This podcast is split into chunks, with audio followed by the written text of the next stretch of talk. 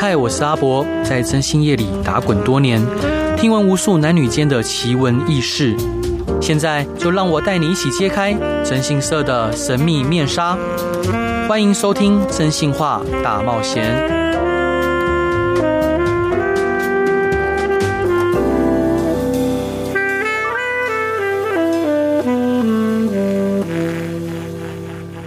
各位亲爱的听众朋友，大家好，欢迎回到飞碟电台，收听由我真心是阿仔所主持的《真心话大冒险》。我相信各位从我的语气就知道，我好像很开心。对，我真的很开心，因为今天邀请到的是我。嗯，我就觉得很亲切，很有缘分，但是一直没有机会见面的一位好朋友。今天想介绍的来宾呢，大家对他一点都不陌生。从他热销的著作《你好，我是接体员》到目前的《孝子》，他总是用诙谐的文字，深入浅出的刻画出人性最真实的一面，揭露出许多殡葬业日常，还有他自己内心最真实的一面哦。让我们来欢迎大师兄，嗨。大家好，我是大师兄，还还有我可爱的伙伴子飞。大家好，我是子飞。所以，伙子飞伙伴。我好想好好开心看到大师兄哦！对，我也是，其实我还蛮兴奋的。真的，我以为是大师兄超可爱。对，就真的平易近人，很很特别，很亲人。而且而且，兄弟您自称肥仔，我我我也是肥仔，所以我觉得我们是同类。嗯，有味道，有味道，味道闻一下，闻一下。所以伙伴想问您啊，就是这一次的书名《孝子》的灵感来源是什么？然后可以请你为我们听众朋友介绍这本书的内容吗？哦，这次其实取名叫孝子，呃，基本上我的书名都是我总编帮我取的，就雅君姐的。啊，我不不是丁姐吧？啊，不是不是是，就是在上就总编的。啊，是是是啊。总编每次取名字都很准，就是他一看到书就觉得说啊，这本应该叫什么名字？嗯，那一直到孝子，我才觉得说，哎、欸，你这是取错了，因为它里面其实、当时不会觉得，哎、欸，这为什么会叫孝子？对啊，这好像有点诈骗书迷的感觉。是，可是后来我仔细想一想，我才发现，哎、欸，这本孝子取的名字还蛮不错的。嗯。那我就直接破梗了，我就是里面就在写说我那时候当火山孝子的故事。是，那我觉得孝子这部分对我人生中有三个含义，三阶段的含义含义。嗯，呃，我人生前期其实长期在照顾生病的爸爸。对。所以那个时候的孝顺，我觉得可能不是发自心甘情愿的孝顺，因为我爸跟我感情并不好。对，我只是背负着一个所谓，哎，大家看到我都说，哦，你好孝顺哦，你每天这样照顾你爸，对，你这样认真赚钱就是为了顾你爸爸，怎样？我就是为了这个孝顺而活着。所以那时候我觉得孝顺很恶心，我干嘛要当孝子？嗯，我可以去外面当配件啊，就是整天在那里嘻嘻哈哈，我也是过一天。所以那时候我当孝顺孝子是当的很痛苦的。对，那后来我在哎。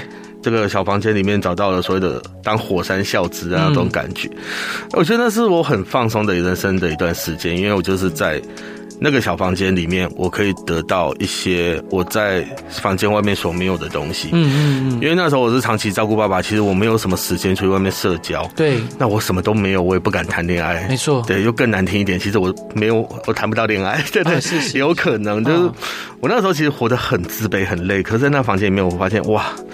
我可以得到很多，不一定是肉体上面的欢愉，可是也可以跟异性方面的对谈。是，所以我觉得说，在那小房间，其实当火灾孝子，我是当得很开心的。对，对我甚至觉得我人生没有那一阶段，我说不定活不到现在。是，因为那时候压力真的非常大。嗯，可是到最后，爸爸走掉了，钱都花完了。嗯。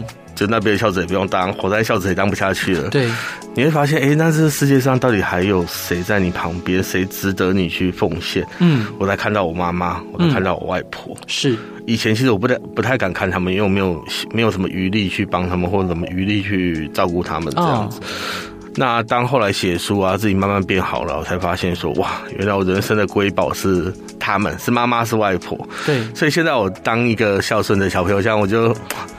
很常我去陪我阿妈啦，也很常跟我妈妈出去玩，嗯、我就觉得现在的孝顺我很开心。对，所以孝子对我来说就是这三阶段的变化。然后写成这一本书，我真的觉得。很棒啦，有这本书出来，我也觉得 就是觉得很舒服。竟然可以把人生的故事写成这样，我觉得不错。感感谢宝瓶文化，对，感谢感感谢丁姐跟雅君姐，对对对对，谢谢你们，是，我要拍一下马屁。所以伙伴，像呃这本书跟之前你在殡葬业的人生啊截然不同。那当初为什么想撰写这本书？其实当初我那时候是在网络上发一篇，就类似哎。有去过这种按摩店的文章啊，还有就觉得又来了兴趣了，啊，就从来把它写成书这样子。刚好巡逻巡天水看到，对对对对对。那前面的话，其实我真的有点不太敢写，因为毕竟这是涉及比较隐私的部分。嗯。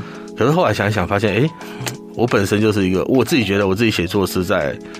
贩卖一个叫真诚的东西，对。对对，我很喜欢用真诚去待人，嗯，所以那时候其实雅君姐有给我一个意见，就是说你要不要把这本书变成用第三人称写啊？对，我全部赖给我我的好朋友啊，老林这样，老林，对，强者我朋友，对对对对对，就是。是那后来我想想，才发现比较好了，因为这本来就是我自己人生的故事，嗯嗯嗯，对对，所以那个时候我就觉得把那一段东西写出来也不错啦，就好像我妈那个时候其实不知道。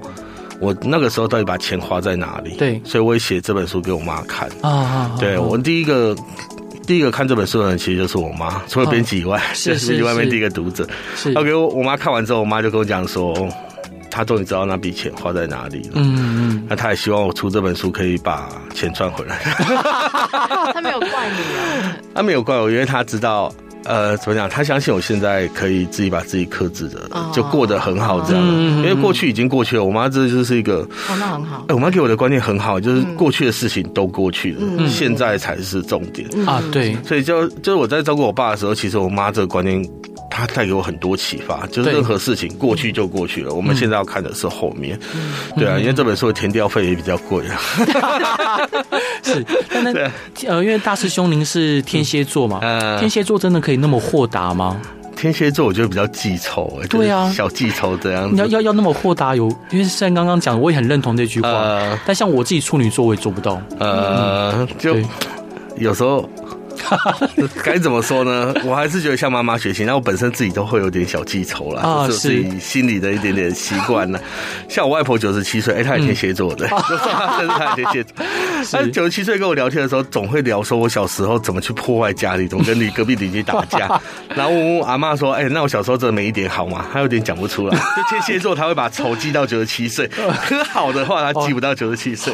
好好典型的天蝎座。对啊，对啊。所以伙伴想请教，就是像水果小姐，虽然可以抚慰你感情世界的缺缺口，嗯，但是你找 水果小姐之后，会不会觉得更空虚？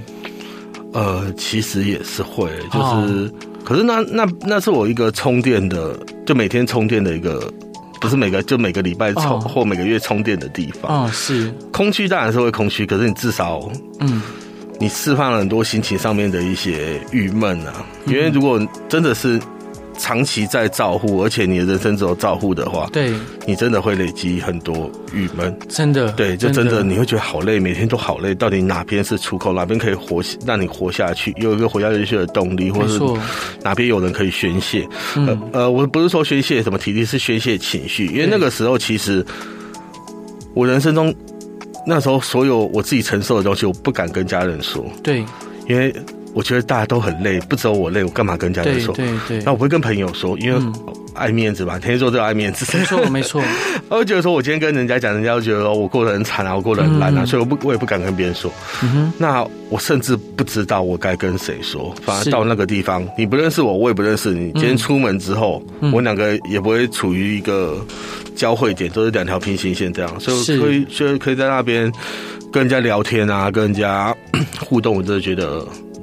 真的是我宣泄的一个，呃，宣泄自己情绪的一个管道。管道，对对对对，出来之后空虚没关系，至少那个时候有。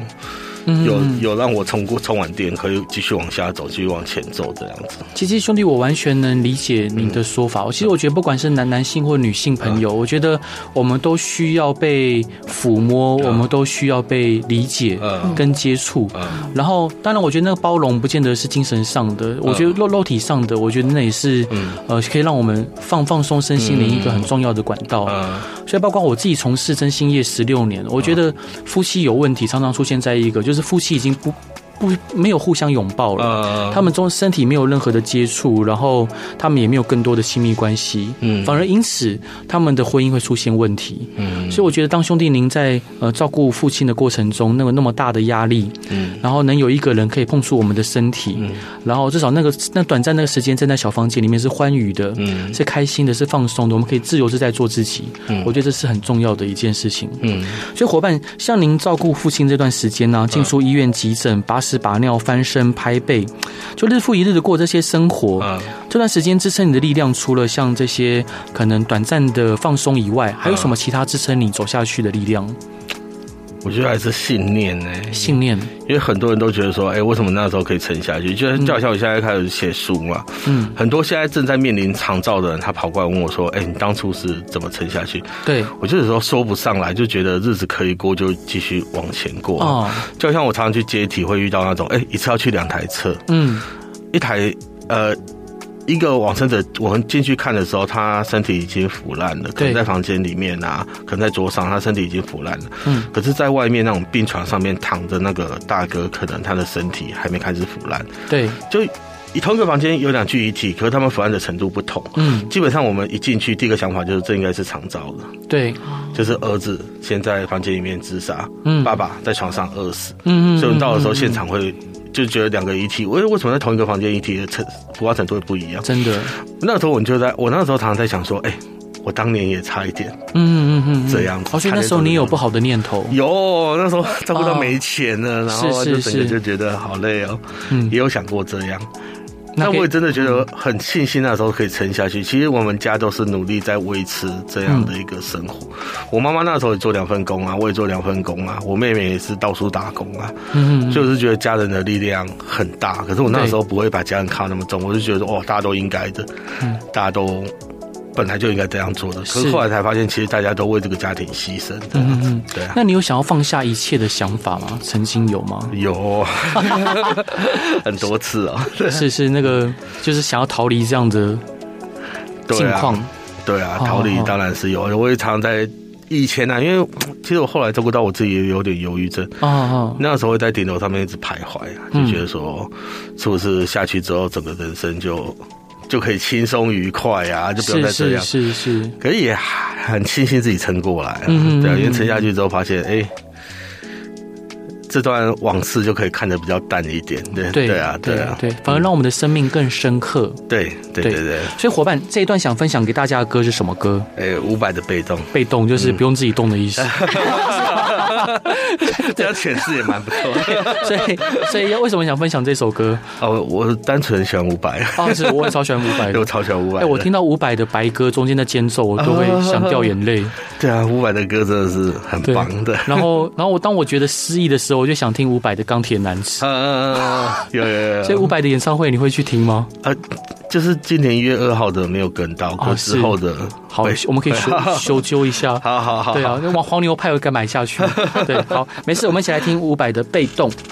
Hello，各位亲爱的听众朋友，大家好，欢迎回到飞碟电台，收听由我真心是阿宅所主持的《真心话大冒险》。今天邀请到的是我非常神交已久的神交神交对神往已久的好伙伴。然后，因为我们同个出版社的作者嘛，嗯。但他书卖的比较好，不 敢不敢。今天终于见面了，对我羡慕我嫉妒。对他他是大师兄，嗨伙伴你好，大家好，我是大师兄。还有我可爱的好伙伴子飞，大家好，我是子飞。子飞也是非常可爱优秀的好伙伴，谢谢。其实我觉得我觉得子飞在我就很安心。哦，真的吗？谢谢。真的，突突然。趁机捧一下，所以那个大师兄要请教啊，就是这些水果小姐都是来自不同国家吗？然后你遇到这些水果小姐，有没有让你刻骨铭心的？呃，水果来小姐来自不同国家，应该是我比较喜欢去找不同国家。真 的，真的？为什么？可是不同国家不不好找，不是吗？哎，其实不同国家反而比台湾的还早。啊，真的吗？真的吗？哦，是是是，对对对，因为。不知道，有时候觉得我人可以在，因为那时候也是没有没有机会出国，嗯，那只要是遇到一个人跟我讲外国话，我都觉得哇哇，好兴奋，就就好好开心哦，好像到了国外，然后遇到有那个什么美丽的邂逅一样，然后觉得哇，好棒的感觉，这样真太可爱了。对啊，然后他会讲中文，反而觉得哎、欸，还是不要讲中文。是是是，对啊。那那那有没有让你刻骨铭心的？哎呦哎，就有一些。我觉得有些小姐之所以会去做小姐，其实她们家里边本身有很大的问题。对，那可能那程度不输不输我这样子。对，对，所以有时候就是，哎，一进去啊，可能第一次、第二次跟她不是很熟，可之后比较长期的时候，就会发现，哎，她愿意跟你聊天，她愿意跟你讲话。嗯那讲的过程中，你知道他的故事，他知道你的故事的时候，哦，我会常常讲到哭出来。哦，对，就觉得很难过啊。所以伙伴，你也很感性哎。有，真的很感性。是，对啊。可是该做的还是要。不能浪费钱，不能浪费钱，不能只聊天。客家人，客家人。所以，所以，所以你都是呃之前聊还是之后聊？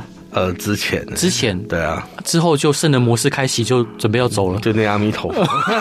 前面还是要有前戏，这样培养感情之后再开始。对啊，可是有时候就变成说，嗯，呃，我以前是比较不会讲话，是对，可是后来渐渐话比较多的时候，就常常我已经不去那个地方了，就有时候聊聊天聊太久，是，然后后来时间已经到了，怎么可以那么会聊这样子？那有没有让你特别刻骨铭心的，就是故事？他的故事是怎么样，或他背景是如何？哦，里面有个叫玫瑰的，其实哎，我蛮喜欢的。嗯，对啊，因为他他 就是那种，反正家里面有蛮大的问题啊，因为小时候家里就缺钱了，嗯，爸妈就赌博，哎，这背景就跟我蛮像的，我是爸爸也爱赌博，嗯，可是就是幸好我是男生啊，对，就那时候爸爸赌博，顶多还有还有一点是我自己的家人，呃，怎么讲，我爸爸兄弟姐妹其实都混得不错，对。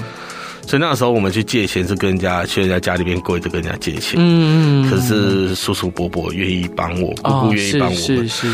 可像玫瑰，她就是那种没有人帮，对，可是她还是要生钱出来，没错，那就很难啊。那一个女生怎样生钱最快？那当然就是皮肉钱，对啊，要买卖肉体，要么卖器官嘛，对对对啊，他就卖肉体啊，嗯。所以那个时候，其实我听他的故事的时候，就觉得说啊，这不是我小时候玫瑰童年眼看到的剧情，对，怎么现在生活生生的在我面前？对，那他有个信念，就是他可能做一年、做两年，钱还完之后就不做了。好像好像很难呢。殊不知那种都是啊，我就会赌的那种，有人帮他还，对，他会越来越觉得说没关系，越猖狂越对，反正我赌，我帮你还，我还不止一个女儿，我还有两个女儿，对，我还可以再赌更大，还可以怎样的？是。对啊，所以他就是陷入那种不断的循环。我那时候听到故事的时候，我就觉得哇，好可怜哦。那我能够怎样帮你？其实也办不到。嗯，对，你说多来个一两次吧，那对他来说是帮助嘛？其实我偶尔想想，也杯水车薪。对对对对对对，所以我就觉得他是一个蛮想要自力更生的人。就就好像我那时候常常去呃学校跟人家讲座的时候，我会分享一个，就是说你人生到底有没有得选？嗯，像是我会讲说我自己的人生其实有时候是没得选。像我小时候是在外婆家隔代教养。那时候也是没得选啊，我爸妈把我丢在那里就丢在那里。嗯，后来带回来，我也是没得选，他们要带我回来就带回来。嗯嗯，那我爸要带我跑路就跑路，我爸带我去哪里就去哪里。其实我人生一直都没得选的，就像那个小姐一样。没错。那我就很喜欢跟学生说，如果你今天人生有得选的话，希望你可以做更好的选择，因为我们这些都是没得选的人。我在写的都是没得选、没得选的故事。对啊，那你跟他还有联络吗？呃，现在已经没有了，因为，呃，手机就这样啊，因为他们通常要么结婚，要么就是交男朋友，要么就有新的恋情，对，他就会把你的讯息删掉，联系方式删掉。嗯嗯嗯。那每次我被人家删了，或者我偶尔看一下，哎，这人的 FB 怎么变成那个什么不明啊，或是一个对白色头？其实我蛮恭喜他们的，嗯，因为他们已经找到人生另外一个阶段的想法，甚至有可能他们不做这一行，那么把老客人删掉。嗯，我是祝福他们的，因为我觉得这。这是一件好事啦。对对啊，因为我们一直有一句话叫做，有些很多男人都喜欢逼良为娼，呃，但又喜欢劝仓从良，呃，所以你你有有过这样的经验吗？就是你你会想要劝他们从良啊，或者你把他收编成自己真正的女朋友，有过这样的想法吗？哎，之前有一个叫香菇的，就也是有写在书里面的，哦，其实有差那么一点点呢，是有差那么一点点。可是后来是香菇好可爱哦，对啊，对，名字好可爱，对啊，还是没有，还是没有成真。因为当你认真去思考这问题的时候，你就会发现，哎，这问题蛮大的。对，我小时候看到我爸爸妈妈吵架，其实我爸爸都会拿我妈妈年轻的事情哦来念他。是是是，那你真的知道这个人他以前是做小姐的？对。你有时候你跟他吵架，你情绪一来的话，没错，你会不会这样骂他？其实我一直在想这个问题，人家都说我想太多，可是我觉得我小时候就是这样被骂大的，对，就看他们这样骂长大的，我会觉得说好可怕，因为我常常有我有我人生中有时候做一些事情。会让我联想到我爸的时候，我都会觉得那时候我很可怕。对，因为小时候给我的阴影太大。嗯哼，比如说赌博赌到没钱，我就想 有一次因为身上大概有一千多块吧，就跟他打麻将，打那个什么三十块、十块的，然后输了很快一千块，我就发现哎。我身上竟然只带一千块出门，可是我打到快没钱，那不就跟我爸当年很像吗？对，就打到我们全家都没钱。是，所以后来我又觉得那种感觉会让我很不舒服，所以我尽量不跟我爸爸一样。是，对啊，所以那个时候我就会香菇的那个时候我就会想，哎、欸，那如果今天他跟我在一起，我要怎么去跟朋友介绍他？对，或是我们其实本身就是一个中青会嘛，就大家会觉得出来玩的嘛。中长，对对对对对对。那其他朋友会怎么看他？或是如果今天跟他在一起的话，我要怎么支付他的生活？因为他本身是来自于一个有问题的家庭，对，我家也是有问题的家庭。是，其实可能是我本身比较谨慎或比较胆小吧，嗯嗯、我不会觉得在一起是那么简单的事情。是，对对对，所以那个时候香菇是真的差一点啊。可是后来也我没有能力拉他上岸呐、啊，那他上不上岸也是他的选择。是，所以我就觉得说我们可以在他房间里面当好朋友，可是出来之后。就还是各过各的，因为我们两个都是蜡烛两头烧的人。嗯、对，对、啊，没有错。兄弟，那因为你好像有晕船过嘛，哎、欸，晕船到沉船的经历。呃，那那时候你是花多少时间走出来？那到现在还会想起他吗？嗯，花多少时间呢、喔？花多少时间其实很难讲哎、欸，因为有时候就很痛苦嘛，就是会想念啊，会干嘛的、啊。那。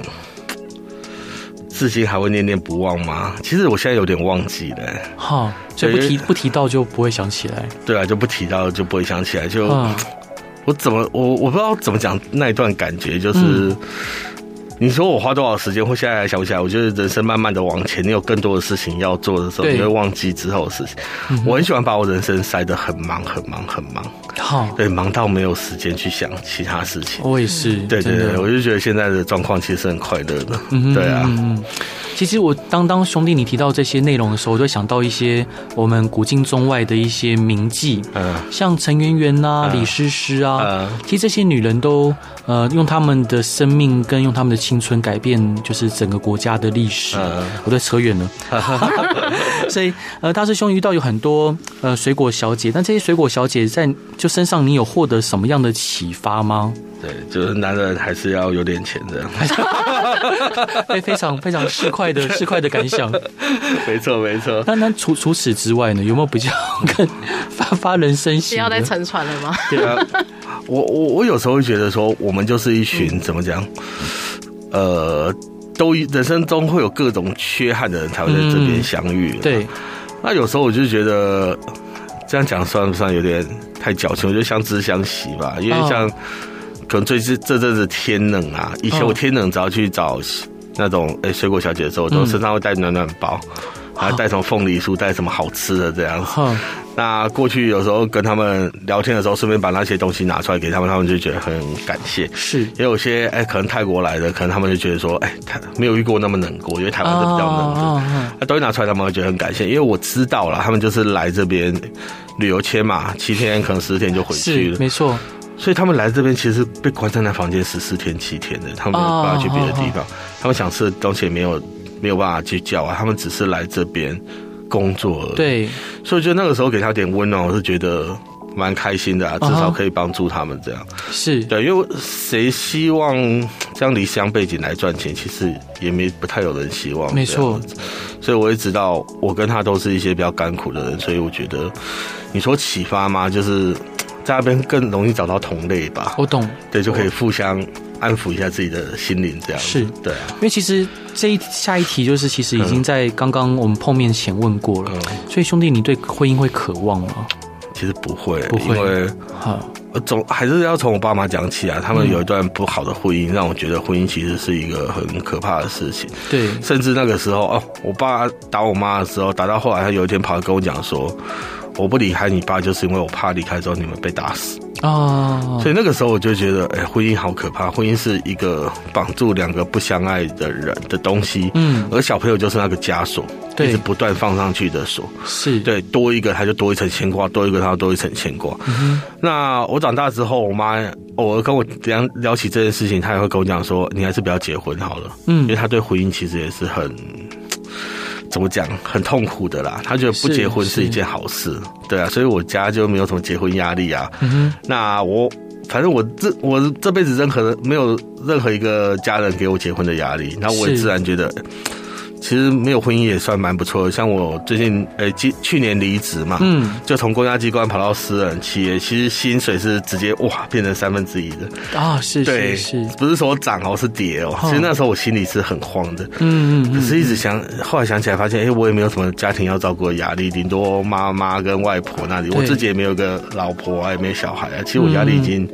减轻很多了，所以我才勇敢的想去做自己的事情，就是因为可能我没有婚姻吧。是啊，其实当婚姻从互相相爱变得互相惩罚，是一件很令人悲伤的事情。嗯，所以伙伴这一段想分享给大家的歌是什么歌？哎、欸，莫文蔚的《爱我的请举手》。什么原因？什么原因想分享这首歌？我刚刚想了一下，哎、欸，这其实其他小水水果小姐呐喊的意思。没有啦，因为我觉得我现在觉得。还蛮愉快的，因为我现在常常去学校分享一些故事嘛。哦，只要在下面有人跟我回馈说：“哇，我今天听你的故事，我觉得我好崇拜你，好希望变得跟你一样的人。”我就会觉得，嗯，很棒。就至少还有人爱我，那他可以愿意在我面前举手。是对啊，就觉得那些小朋友好可爱哦。对啊，真的很可爱，所以我很喜欢。越长大后，我越来越喜欢这首歌。以前我就觉得，哇，这首歌好自恋哦，好适合我这样。可是真的，我去。分享的时候就觉得哇，这首歌其实嗯很好。对，好，我们一起来听莫文蔚的这首歌。Hello，各位亲爱的听众朋友，大家好，欢迎回到飞碟电台，收听由我真心是阿仔所主持的真心话大冒险。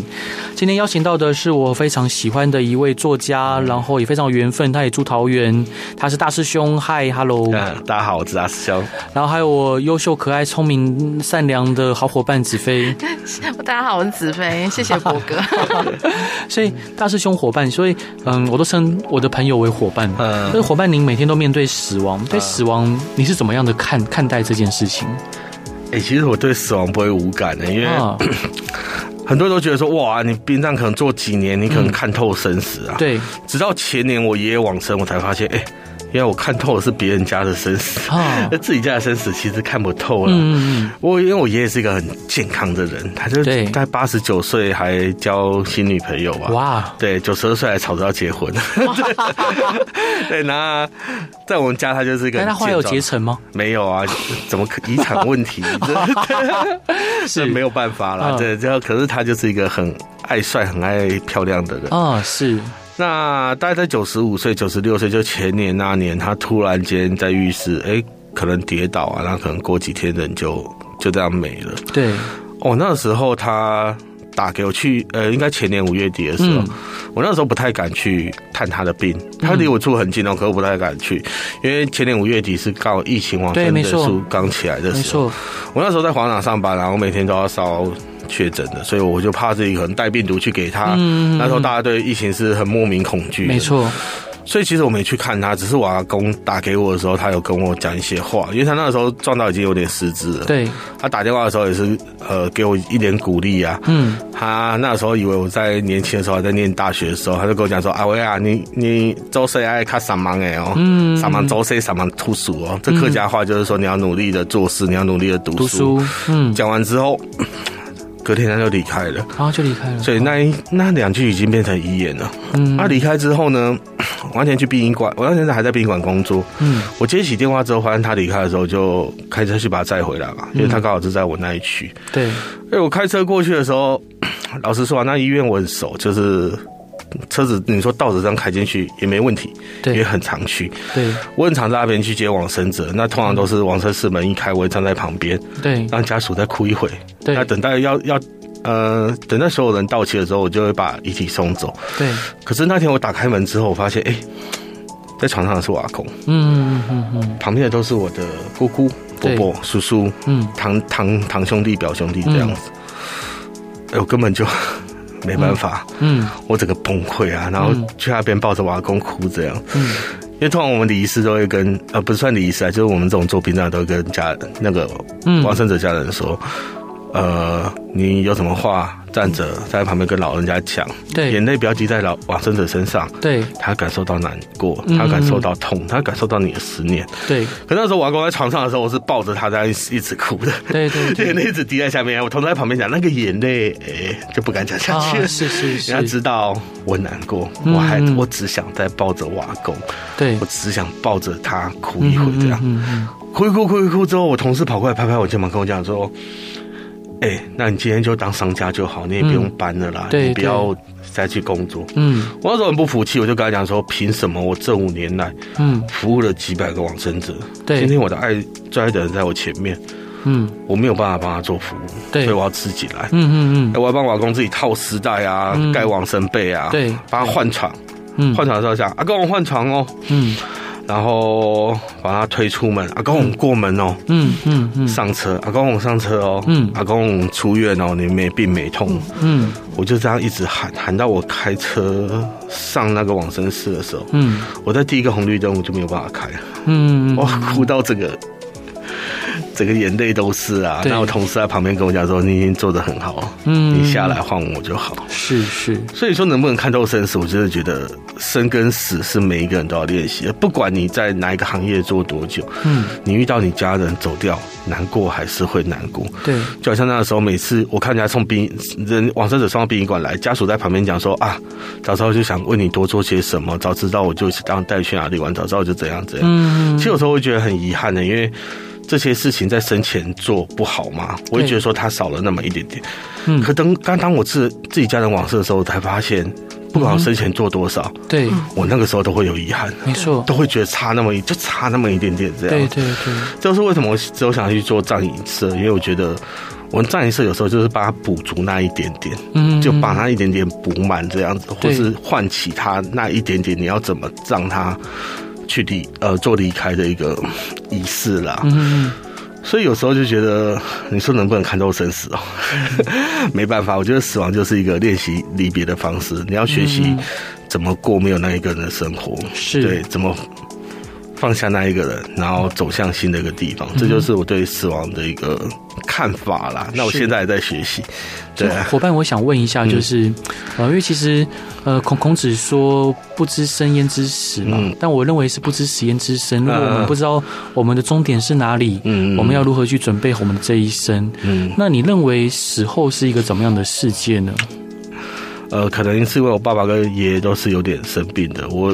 自己都幻想死后其实是一个没有病痛的世界，嗯嗯嗯，那他们一定会找一个好的家去投胎的，对对。所以呃，像我现在在做生命礼仪嘛，其实我我个个人根本就不推荐买塔位，啊是是是，因为我记得我那时候我爸死的时候，我妈问我说要不要去拜我爸，嗯，我又跟我妈讲说，如果你觉得他灵魂还困在那边的话，嗯，那那古塔对他来说是不是监狱？嗯，就是我每年看着他，他都还在，对。对，所以我一直觉得我爸已经投胎到好。老人家去，嗯、所以你不要叫我去纳古塔拜他。嗯，可是我本身卖纳古塔好赚啊，啊。是啊，是啊，对啊，所以我现在这对于我做的行业，有时候就会有点怀疑，就是，嗯、呃，我到底要给我的客户什么东西的？嗯、对啊。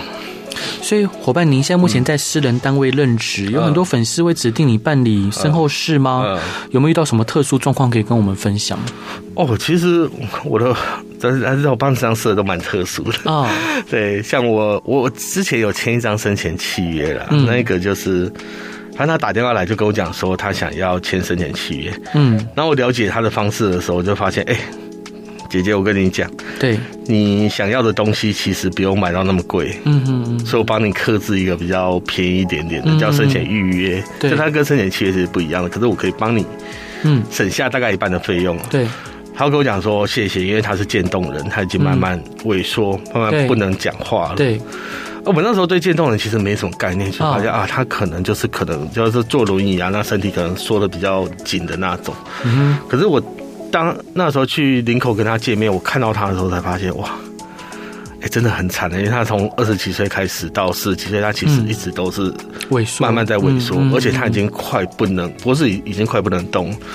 可他脖脖子快不能动，他看了我，他看完我四本书，我觉得超级感动。嗯，我然后听到我就真的眼泪就流下来了。他也跟我讲很多啦，就是他年轻的时候其实很想，因为他手还没有有办法控制那台车。对。他有开那台车在马路中间等车来撞他，嗯嗯嗯。可是后来他怕害到那些撞他的人，对，所以就把车移到旁边。嗯嗯嗯。他他真的很想死，可是他现在是没有办法的。嗯。他只能透过这些预约，让家人可以放心，让他不用再为死后担心，因为他怕家人花太多钱。对。所以他要做一个比较便宜的仪式。嗯哼。他妈妈在旁边听完全程，嗯嗯，就觉得。我可至少有帮助到他这样是，可是后来等到他走的时候，他妈妈打电话给我说：“哎、欸，我刚女儿讲的东西，嗯，你再帮我加一点，嗯，再帮我加一点，加怎么怎么让他讲？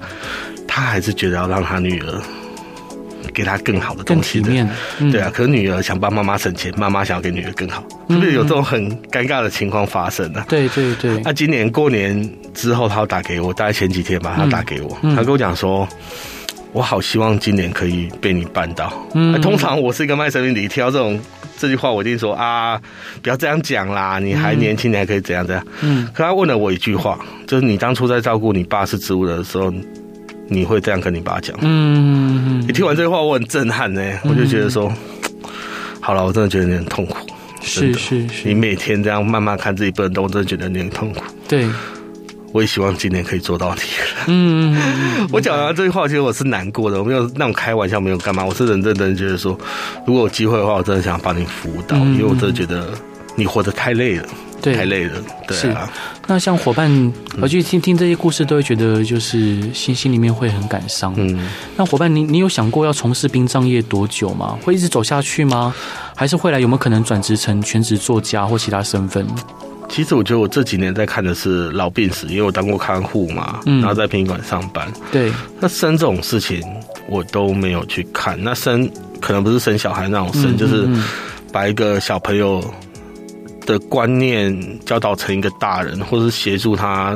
成长，我觉得这是一个生啊。对，我觉得人生中，如果你可以做到生老病死的工作，那是一个很快乐的工作。嗯，可是我现在其实我对人还是有点戒心，可是我今天小时候环境比较特别一点点。嗯，所以我现在主要是在帮助流浪狗，因为我觉得你在帮助流浪狗，对对，那回馈很真实。对，那真的是很真实。你给他什么，他就回馈给你什么。对。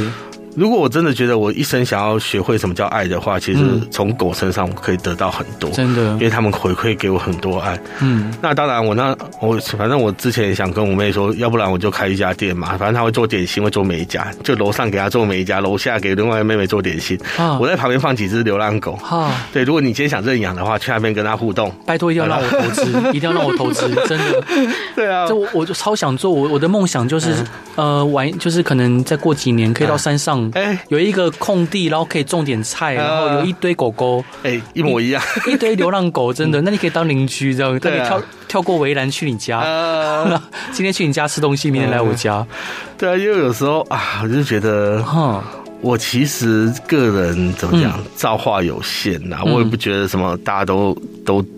都我必须要去救他们，可什么的，我只能掌握我有把握的东西。那刚好狗狗我真的是很有把握，嗯，所以我去年可能就小小的送出十三点，就目标可能送二十只这样，让他们找到新的家，我就觉得很开心。这对我来说是一种生啊，所以我希望说我这辈子可以做到生老病死这四种工作都做完的，我就觉得哇。那兄弟，你带狗狗来家里，家人会反对吗？还是你现在自己住？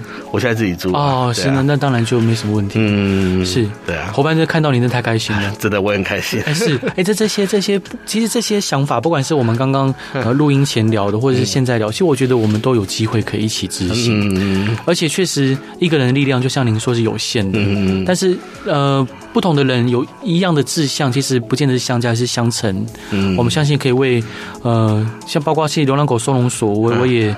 他新屋那边的，其实我也长期在那边服务。嗯，对啊，然后包括之前有一位，呃，有一位就是之前动物协会的理事长巧巧玲姐啊，她把她所有一生的积蓄都拿来照顾流浪狗。嗯，然后她癌症过世之后，她就又是办的非常的简单。嗯嗯，然后后来我们去她生前住的地方去探望它，就是探望剩下的狗狗，嗯、看怎么样去把它分分分送或照顾。嗯、我就看到它睡在一个就是非常简陋的木板上面，嗯、然后有很多可能状况非常糟糕的狗狗，嗯、我就就看了眼泪就是扑簌簌的掉下来。嗯，对啊，我觉得呃有些事情还是要有人去做。嗯，对啊，伙伴再次感谢你今天来节目。嗯，谢谢。那今天最后想要分享给大家的歌是什么歌？哎，是好乐团呢。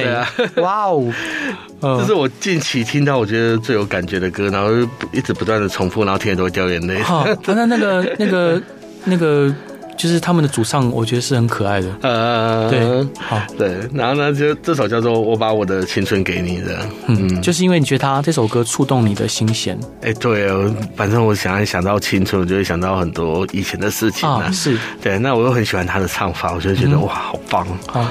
对，那下下次下次我们找他来唱歌哦，真的吗？是，上次有邀请他哦，对对对，哇棒哦！是，那伙伴就是因为我们呃在节目这一次的粉丝团贴文。会送您的书五本，送给听众朋友。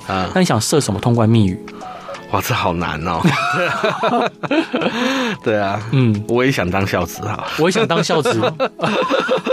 好 好，好，这个好。那通关密语就是我也想当孝子。然后呃，如何送书会贴在我们的粉丝团。